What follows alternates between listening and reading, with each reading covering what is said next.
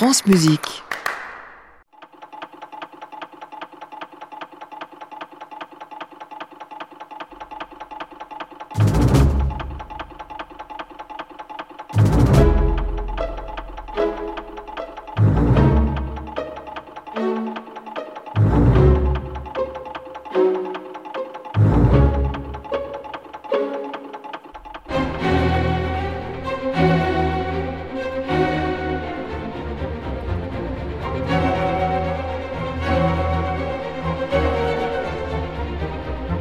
Mendelssohn se pique d'aquarelle, c'est comme si vous y étiez.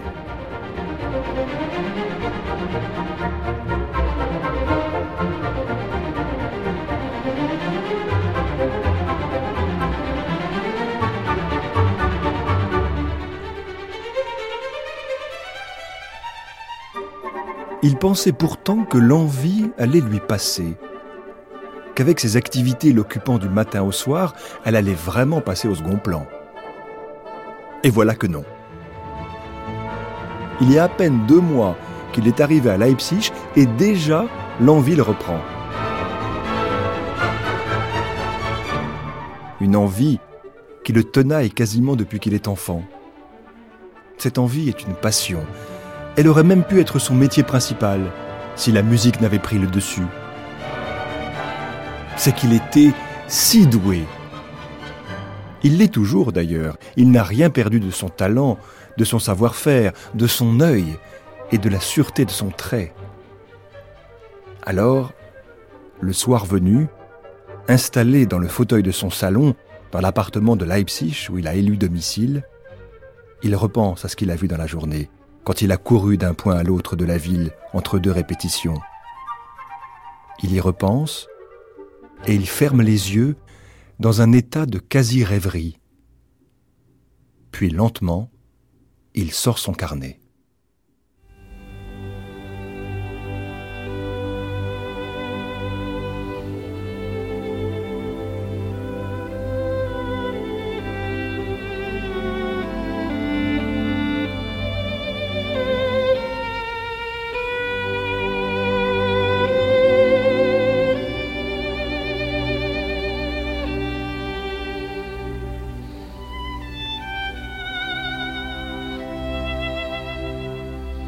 En sortant de la salle de concert du Gewandhaus, où il passe le plus clair de son temps, Mendelssohn a repéré une jolie maison au numéro 12 de la Königstrasse. Une maison sur trois étages, de style assez classique, plantée dans une rue qui offre une superbe perspective. Pas mal comme idée de dessin. Et puis bien sûr, l'église Saint-Thomas, celle de son cher Jean-Sébastien Bach, qui arpentait les rues de la ville et dont l'ombre plane toujours.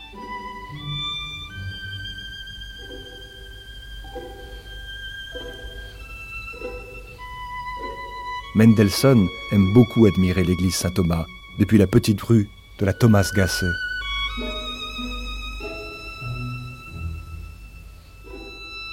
Ce soir, après cette journée harassante, c'est elle qu'il va dessiner sur un des feuillets de son carnet, au fusain.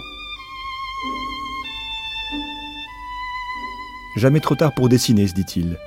Jamais trop tard pour se vider l'esprit, se sentir apaisé. Il a fait ça si souvent par le passé, lui, le surdoué, le suractif, si propice à s'emballer, à s'agiter, à s'exaspérer, qu'il a souvent été à deux doigts de la crise nerveuse.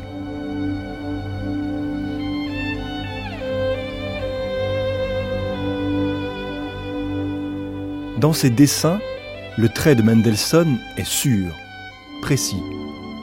Pas d'une grande imagination ni d'une grande originalité, certes, mais quelque chose de très classique et très défini dans la restitution des volumes et de l'architecture. Pas de rigidité géométrique, plutôt des charpentes bien affirmées sur laquelle ces couleurs, souvent naïves, viennent apporter de la joie et de la lumière. Un peu comme dans sa musique d'ailleurs, où son orchestre c'est enrober les mélodies, les harmonies, leur donner ce quelque chose de transparent, de vaporeux.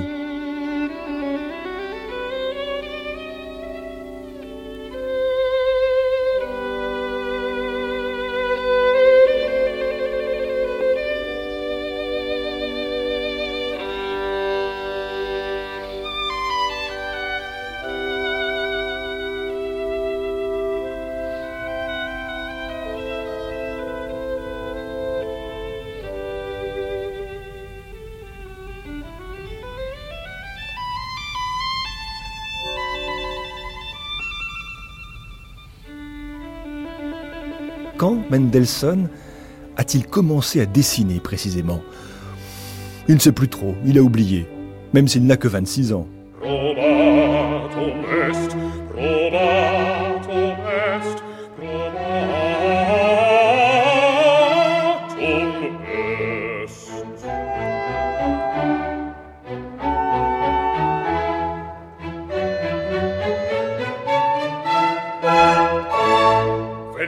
Félix Mendelssohn aime la peinture et le dessin depuis qu'il est tout petit. Il a appris tellement de choses, enfant. Dès 5 heures du matin, avec toute la fratrie, l'étude commençait. Et rien n'était négligé. Équitation, danse, langues anciennes, mathématiques, philologie, droit, histoire-géographie, zoologie, philosophie de l'art, sans oublier le piano, l'orgue et la composition, bien sûr, qu'il a étudié tout en engrangeant cette culture encyclopédique.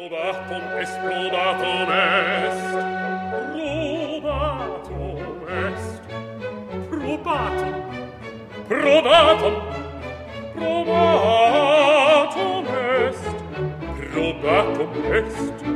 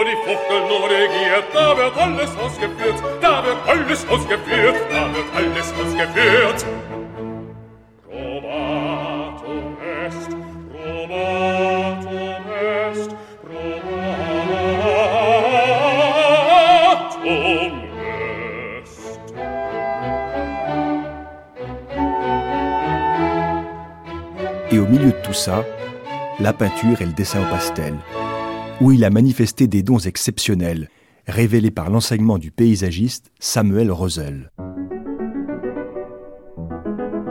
En fait, le petit Félix était doué pour tout, tout simplement. L'enfant sublime, avait même dit un jour Goethe. Les dons du génie étaient unis chez lui à l'éducation la plus raffinée, la tendresse du cœur à la subtilité de l'intelligence, une aisance incroyable dans l'achèvement de toutes ses entreprises, à l'énergie indomptable qu'il mettait dans l'accomplissement d'une tâche difficile, dira son ami Ferdinand Hiller.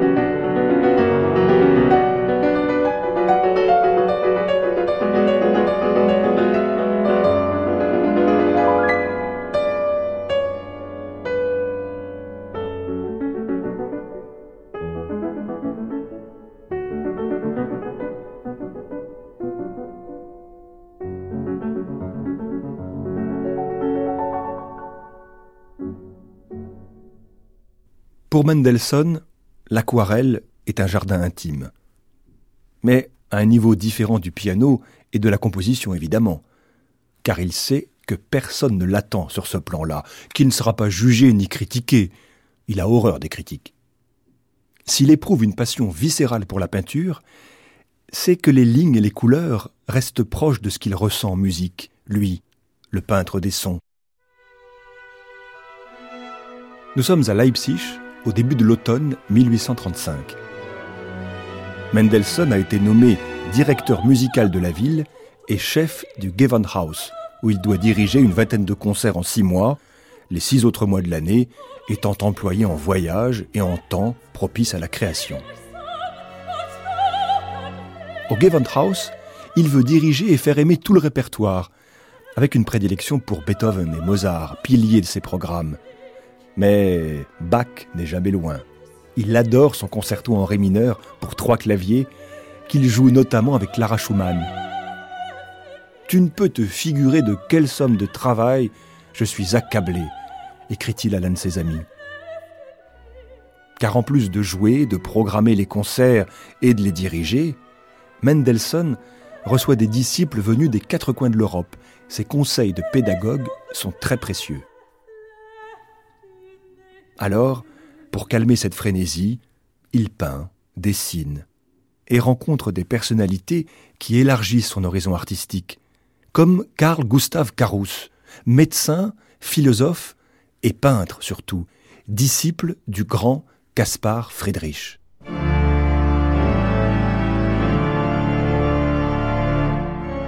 Ce Carousse a écrit les neuf lettres sur la peinture des paysages, qui éclairent l'idée d'une nature sublime.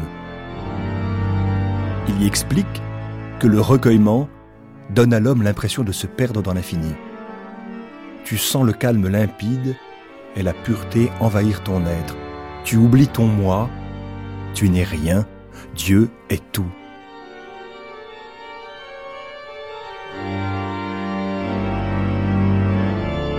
Comme en écho à cette phrase de Caspar Friedrich, le peintre ne doit pas peindre seulement ce qu'il voit en face de lui, mais aussi ce qu'il voit en lui.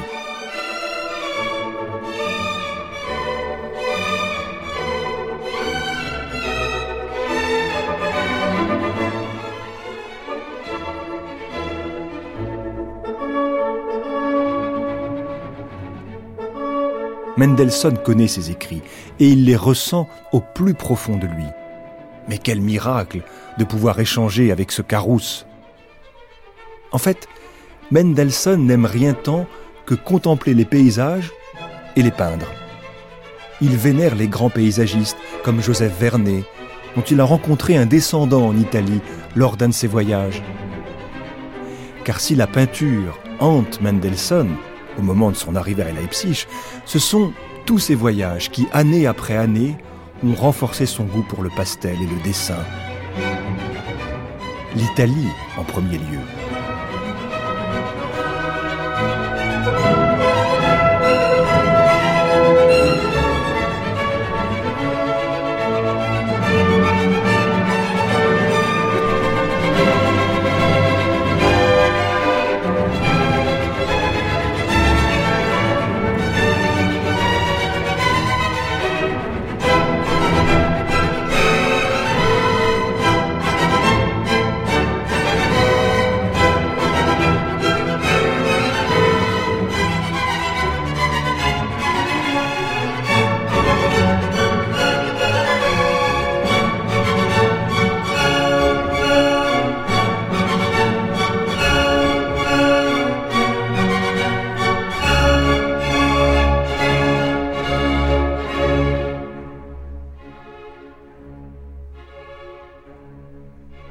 C'est six ans plus tôt, soit en 1830, que Mendelssohn a entamé son premier grand voyage européen. Ce qui a été pour moi, depuis l'âge de raison, le plus beau rêve de ma vie, se réalise enfin, écrit-il à ses parents depuis l'Italie. La découverte des villes et des campagnes se mêle à celle des musées, Florence, Bologne, Venise, il dévore tout, et il enchaîne les croquis, parfois rapidement mis en couleur. À Florence, le Duomo, le campanile de Giotto, le Palazzo Vecchio. À Venise, le pont des Soupirs, resté en noir et blanc, et qui dénote un sens très sûr de la perspective. On laisse derrière soi les montagnes bleues, écrit-il à l'été 1830. Les rayons d'un soleil resplendissant et chaud se jouent à travers le feuillage de la vigne, et la route passe entre les vergers dont chaque arbre est relié à son voisin par des pampres. Enfin, Rome est au programme, un long programme, car lors de son premier séjour romain, il y reste presque six mois.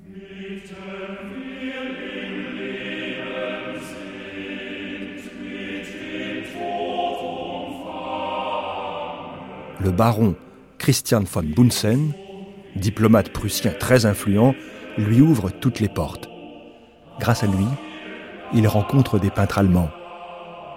Ceux, luthériens, établis au Capitole, les autres, catholiques, sur le Pincio.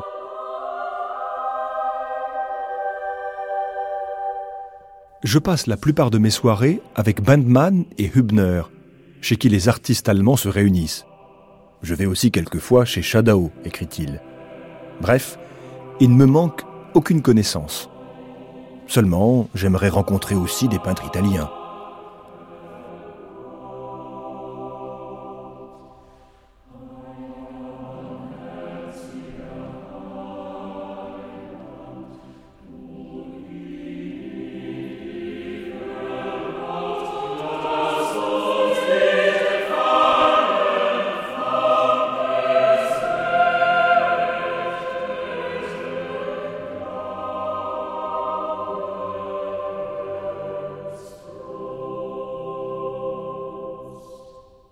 Félix Schadau, Julius Hübner, Edward Bendmann?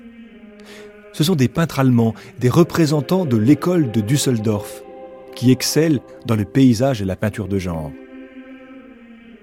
Mendelssohn fortifie ses goûts à leur contact et découvre à leur côté les sites et la campagne romaine et tout ce qu'ils en tirent.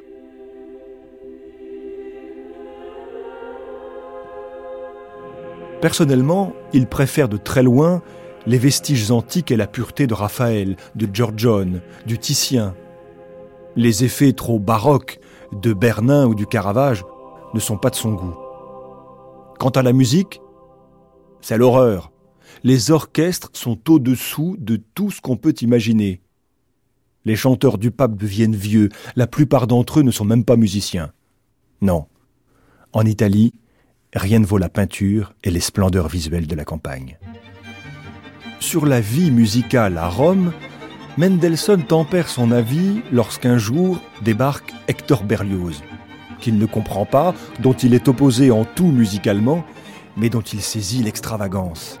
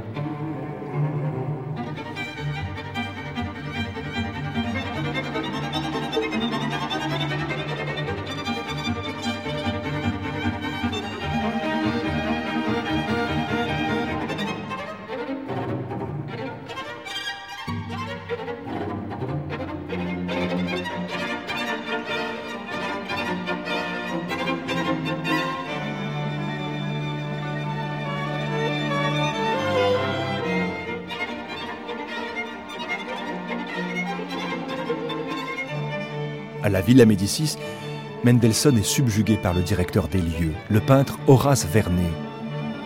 Il vante son aisance inouïe, sa fécondité admirable, et montre la même admiration pour son père, Karl Vernet, et son grand-père, Joseph Vernet.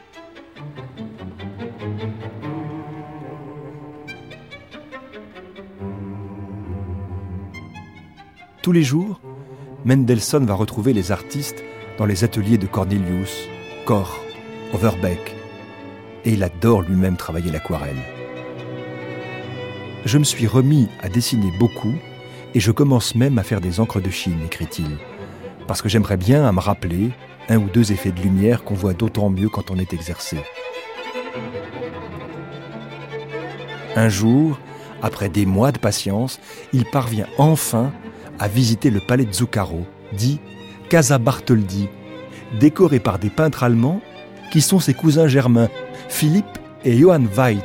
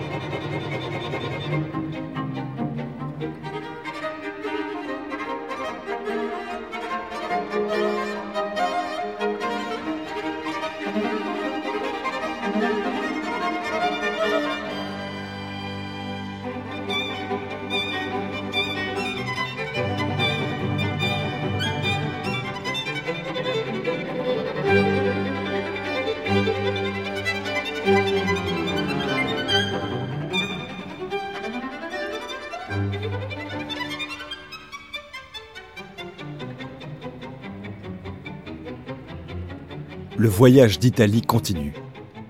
Après Rome, Naples. Je veux dessiner chaque jour afin d'emporter avec moi les croquis des endroits dont je désire conserver le souvenir. Avec Félix Chadao, il va battre la campagne à la recherche du paysage rêvé. À Capri, Ischia et Procida, il est accompagné de deux autres peintres. Nous nous installâmes tous les quatre sous cette voûte, à l'abri de la pluie, et là, nous nous mîmes à dessiner la cour aussi artistiquement que possible, pendant toute la journée. Je ne me suis pas gêné du tout, j'ai constamment dessiné avec les autres, et je crois y avoir quelque peu profité.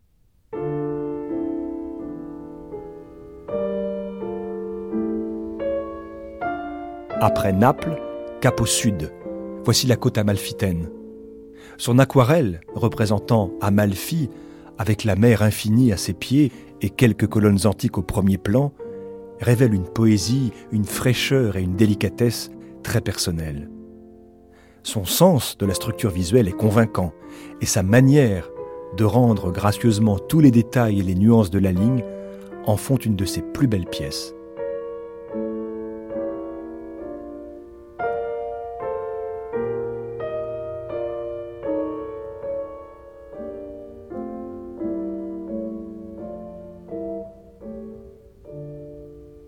Quittant l'Italie, Mendelssohn passe par la Suisse.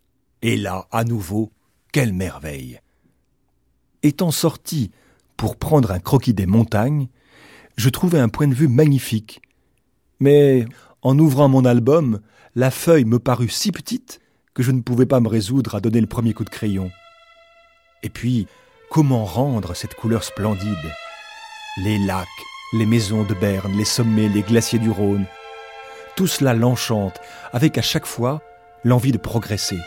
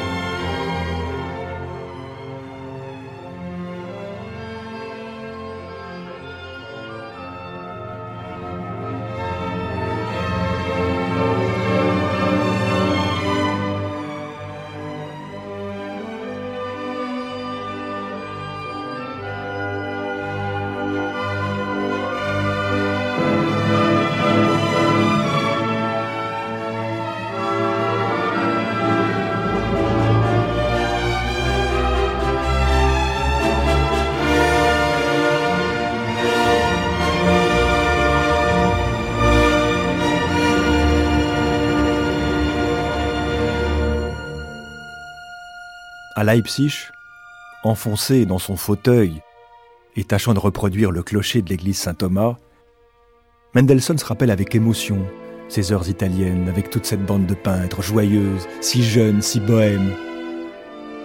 Voilà des amis fidèles, se dit-il. Peu après, d'ailleurs, il les a retrouvés à Düsseldorf, où tous sont venus assister à la création de son oratorio Paulus, À Leipzig, dans ses cartons, derrière les croquis et les aquarelles d'Italie, il a aussi retrouvé des carnets plus anciens rapportés d'Écosse. Plus laborieux peut-être, mais exécutés toujours avec précision et émerveillement. Et certainement pas dans le style de Turner, William Turner, son contemporain, qu'il déteste. Ces peintures, dit-il, ne sont qu'un gribouillage hideux.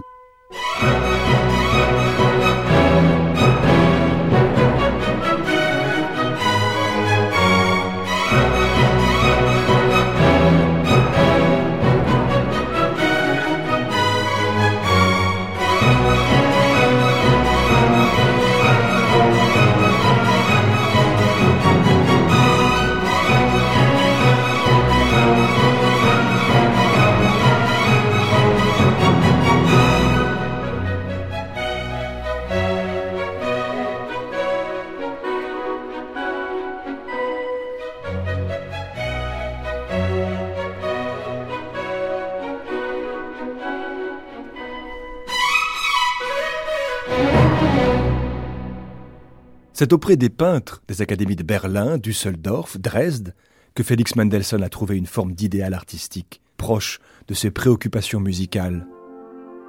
Souvent, il a fait appel à eux pour les pages de titres de ses œuvres.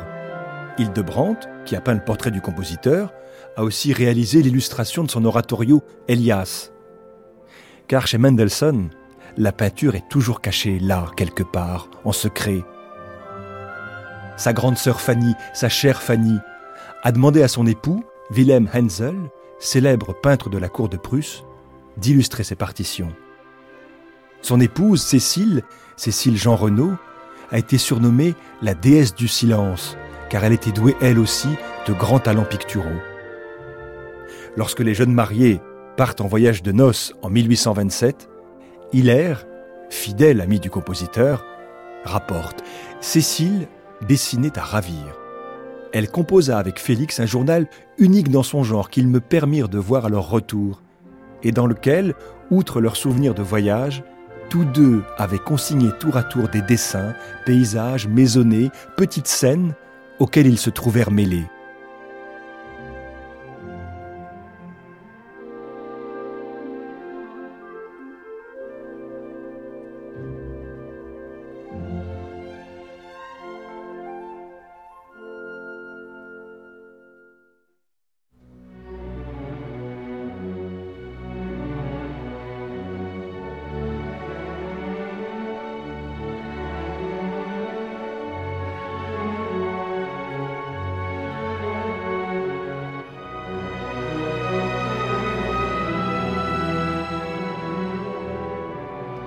Sa mort en 1847, il n'a que 38 ans, Félix Mendelssohn laisse quelques 300 dessins et aquarelles, le pendant visuel d'une musique limpide, sans nuages, celle du Mozart du 19e siècle, disait Schumann, celle qui révèle le plus clairement les contradictions de son temps et qui, le premier, les réconcilie.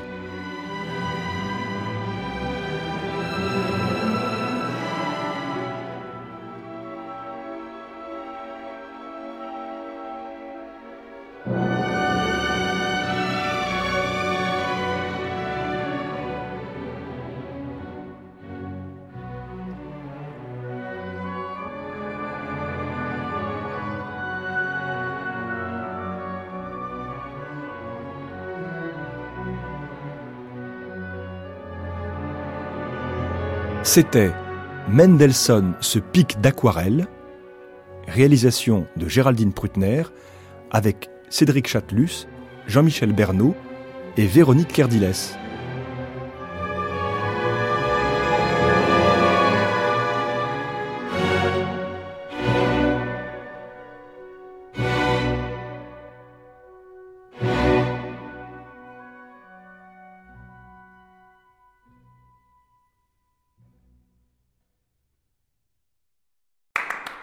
Réécouter sur francemusique.fr.